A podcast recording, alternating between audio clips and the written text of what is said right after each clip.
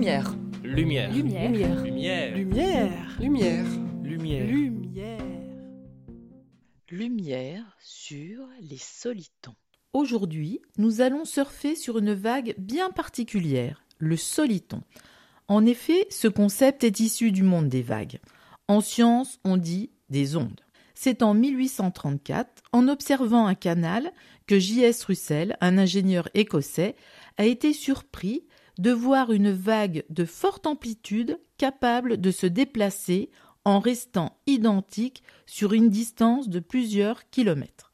C'est inhabituel, alors il était intrigué. Et c'est le début d'une histoire de science que va nous conter Christophe Finot, professeur à l'Université de Bourgogne et chercheur en photonique au laboratoire interdisciplinaire Carnot de Bourgogne. Bonjour Christophe. Pourquoi une vague qui ne se déforme pas a-t-elle fait avancer la science? Bonjour Véronique. Alors, pour commencer, on va peut-être déjà revenir sur le cas d'une vague habituelle. Une vague habituelle a naturellement tendance à s'élargir et donc à s'évanouir assez rapidement. L'observation de John Scott Russell, c'était un spécialiste de l'hydrodynamique, hein, va donc totalement à l'encontre des vagues traditionnelles. Son récit s'avère donc particulièrement intrigant, d'autant plus que toutes les théories de l'époque sont totalement incapables de l'expliquer. Alors, quand on parle d'une vague, on parle en fait d'une oscillation de la surface de l'eau qui va monter et qui va descendre. Un autre exemple d'oscillation qu'on peut avoir à l'esprit, c'est le pendule qui se balance régulièrement. Quand les oscillations sont faibles, il est possible de faire de nombreuses approximations, de négliger certains effets et d'aboutir à un résultat mathématique simple.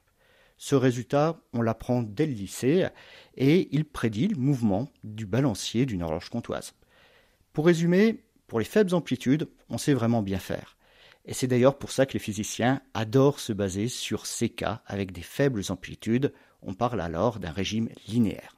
Par contre, si les oscillations deviennent fortes, ça devient une toute autre paire de manches. Beaucoup des raccourcis faits dans le cas linéaire deviennent alors très discutables, voire même faux. Et mathématiquement, les calculs se compliquent énormément. Pour ces grandes amplitudes, on parle alors de régime non linéaire. Et c'est dans ce régime de fonctionnement qu'on va observer beaucoup de choses surprenantes. C'est beaucoup plus riche, beaucoup plus excitant à explorer que le cas linéaire. Du coup, typiquement, la vague de Russell ne pouvait pas rentrer dans le cadre des modèles linéaires de l'époque. C'est cela qui a alimenté la polémique scientifique sur ces observations qui ne pouvaient pas être rigoureusement expliquées. D'autres ingénieurs sont alors attachés à recréer ces observations, notamment dans le canal de Bourgogne, à Dijon, au milieu du XIXe siècle. Il s'agit de Darcy, qui est bien connu par les Dijonnais, et de Bazin.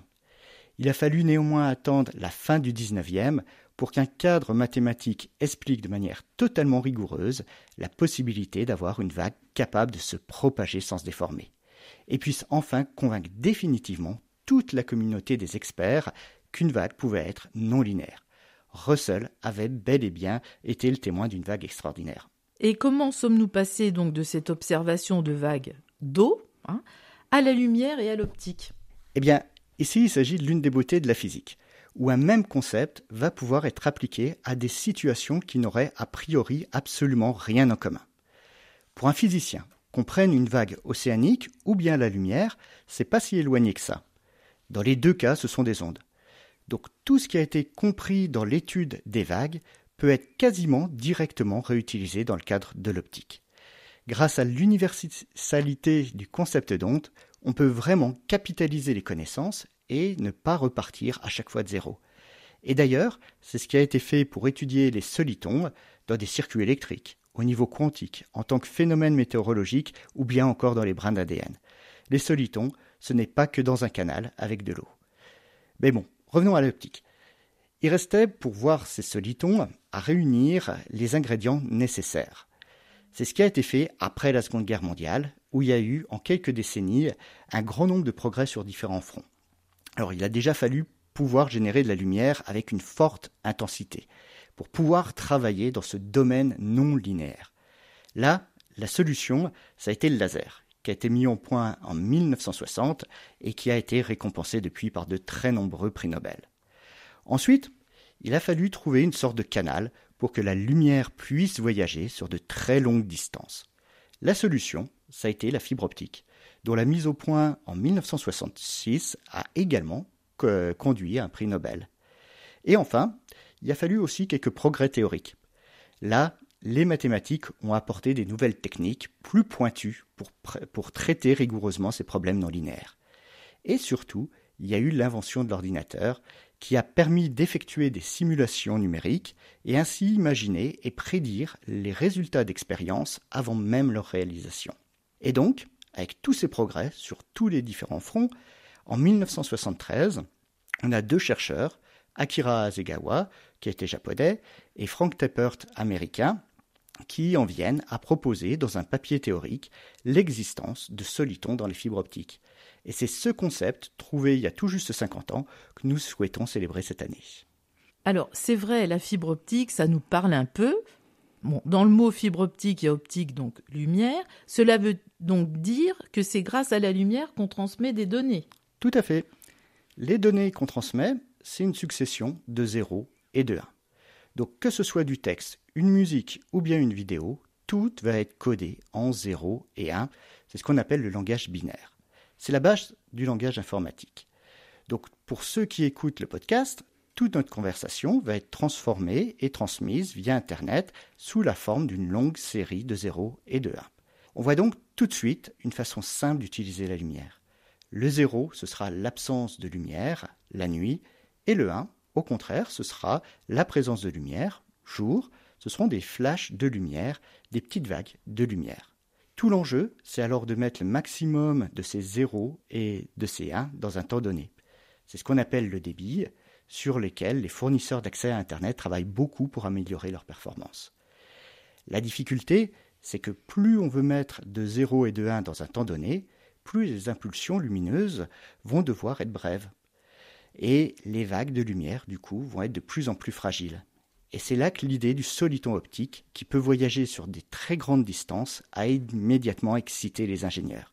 Et d'ailleurs, c'est intéressant euh, de mentionner qu'Azegawa et Tappert travaillaient dans un laboratoire de recherche industrielle, les Bell Labs, qui était parmi les laboratoires les plus prestigieux de l'époque, et leur concept a été assez rapidement validé expérimentalement dans ces mêmes laboratoires industriels. Quelles sont les nouvelles pistes de recherche sur les solitons?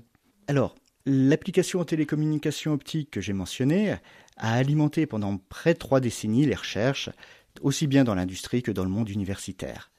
Et c'était des recherches de niveau soit fondamental, soit très appliqué. Mais au final, ce sont vers d'autres solutions technologiques euh, que les industriels se sont orientés. Donc ça peut paraître décevant. Mais en fait, il n'y a pas tant de regrets que ça à avoir, qu'à toutes les recherches qui ont été euh, réalisées se sont avérées extrêmement instructives. Et elles ont eu des très nombreuses retombées pour d'autres applications de l'optique, comme par exemple la création de nouvelles sources de lumière très performantes.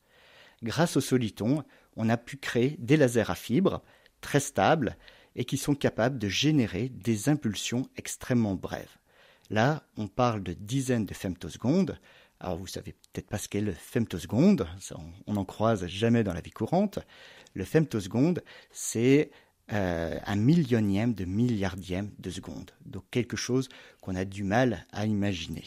Donc vraiment, le concept de soliton, ça a levé des verrous technologiques et ça a ouvert la porte à d'autres applications concrètes et prometteuses, à la spectroscopie, à l'usinage, au diagnostic en santé. Là, on a un bel exemple où le succès n'a pas été du tout dans le domaine initialement prévu. Alors, je voulais préciser que le soliton en optique, c'est un sujet qui a été et qui reste très étudié dans la région Bourgogne-Franche-Comté, ainsi que dans la région Grand Est. On a plusieurs laboratoires qui sont impliqués, que ce soit à Dijon avec le laboratoire interdisciplinaire Carnot-Bourgogne, ou bien à Besançon avec le laboratoire FEMTO-ST, ou bien encore à Mest. On a aussi des mathématiciens qui contribuent à avancer théoriquement sur ces problématiques. Et au final, notre région a fourni plusieurs grands chercheurs connus internationalement. Alors, je reviens à votre question. Hein. C'était qu'est-ce qui peut encore bien nous occuper depuis 50 ans après la prédiction du soliton? Eh bien, en plus des solitons traditionnels qui peuvent se propager sans changer de forme, on a trouvé d'autres types de solitons. On peut dire euh, que le soliton euh, observé par Russell, c'était un peu le premier d'une grande famille. Et dans les petits frères, on peut mentionner le soliton sur fond continu. Alors lui, son petit truc, c'est qu'il constitue une explication des vagues scélérates. Ces vagues scélérates, c'est des ondes extrêmement puissantes, mais qui sont aussi très rares. Elles font plusieurs dizaines de mètres de hauteur, elles apparaissent dans l'océan, de nulle part, et elles disparaissent sans laisser aucune trace. Donc là, on voit que leur étude dans l'océan est extrêmement problématique. Il faut se trouver au bon endroit, au bon moment, et ne pas avoir peur d'affronter une vague de plusieurs dizaines de mètres de hauteur. Donc ce que nous avons voulu faire, c'est recréer leur analogue en laboratoire grâce à l'optique.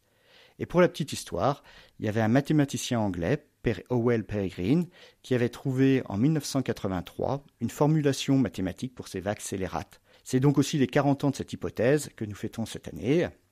Mais si la solution a été écrite dès 1983, c'est qu'en 2010 que l'hypothèse euh, originale d'Owell Peregrine a pu être confirmée et validée par des recherches menées en Bourgogne-Franche-Comté. Ça en fait des anniversaires scientifiques. Alors, quelles méthodes et outils utilisez-vous pour recréer ces fameuses ondes scélérates qui visiblement ont l'air de bien porter leur nom? C'est une démarche en fait assez similaire aux solitons optiques de Russell. Sur le papier, c'est très simple. Il nous faut une source de lumière puissante, un laser, qu'on va manipuler pour créer la bonne forme de vague de lumière.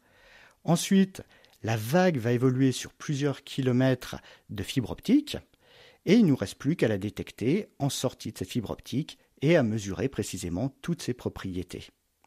Bon, en pratique, je ne vais pas vous cacher que c'est un petit peu plus compliqué car on manipule ici des vagues très très brèves on parle de durée de l'ordre du millième de milliardième de seconde.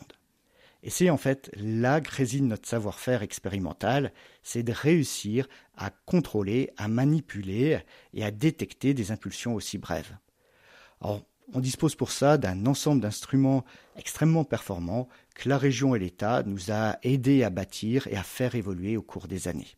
Et notre force, c'est aussi de savoir faire des simulations numériques en amont pour nous permettre de viser juste. Dans cette étude, la collaboration avec nos collègues de l'Université de Franche-Comté a vraiment été décisive. Il y a vraiment eu un travail d'équipe remarquable mené sur plus d'une décennie.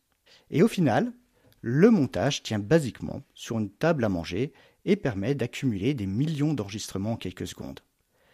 Alors que si on voulait faire des expériences similaires en hydrodynamique, faudrait, euh, faudrait construire eh bien, un canal de plusieurs dizaines de mètres, le mettre dans un hangar, et là on pourrait faire quelques mesures par heure seulement.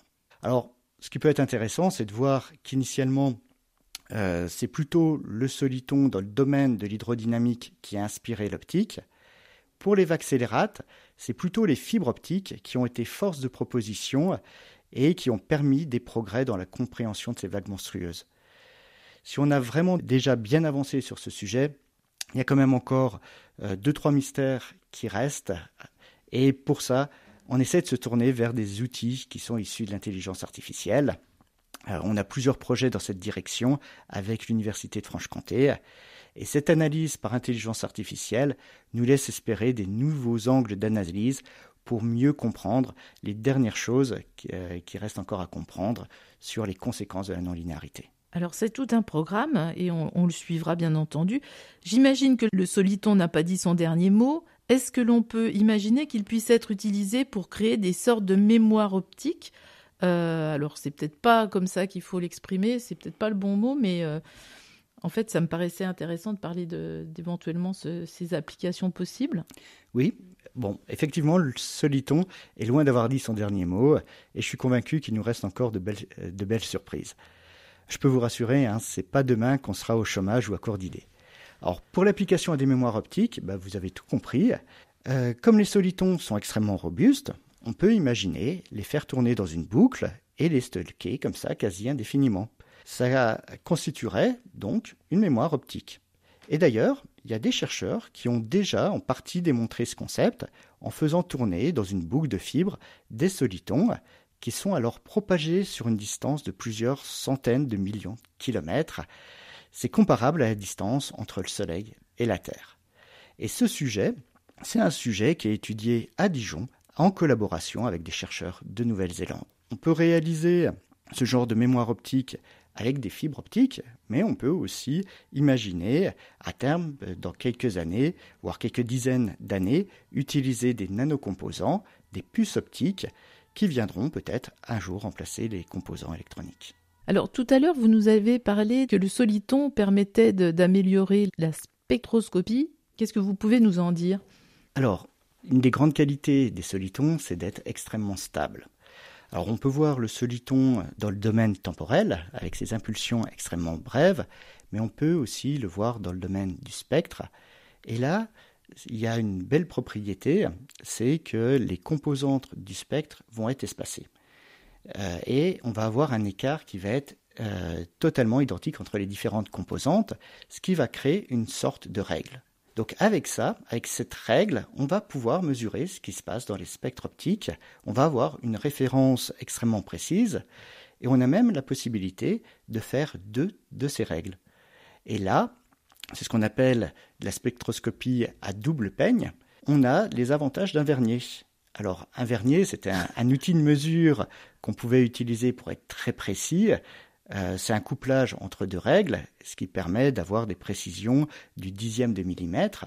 Là, on a le même concept, mais dans le domaine des fréquences, et on atteint eh bien, une précision qui est bien plus élevée, avec des temps de mesure qui sont bien plus réduits. Et là, il y a beaucoup d'applications qui s'ouvrent, euh, que ce soit dans le domaine pure de la spectroscopie ou bien dans le domaine du diagnostic médical éventuellement. Et ça aussi, c'est un sujet qu'on essaye de développer à Dijon avec des fibres et puis peut-être plus tard avec là aussi des éléments miniaturisés qui seraient des puces optiques. Alors je vous remercie pour toutes ces explications très intéressantes sur le soliton et les applications futures euh, qui en découleront. On ignorait son existence. Hein. Personnellement, je ne connaissais pas le soliton. Il y a très peu de temps, et pourtant, on, bah, on s'aperçoit que déjà dans la vie courante, il nous aide, ne serait-ce qu'à travers les télécommunications et les fibres optiques. Merci beaucoup. À très bientôt. On suivra de près euh, l'avancée de vos recherches. Merci. C'était Lumière sur les solitons avec Christophe Finot de l'Institut Carnot de Bourgogne.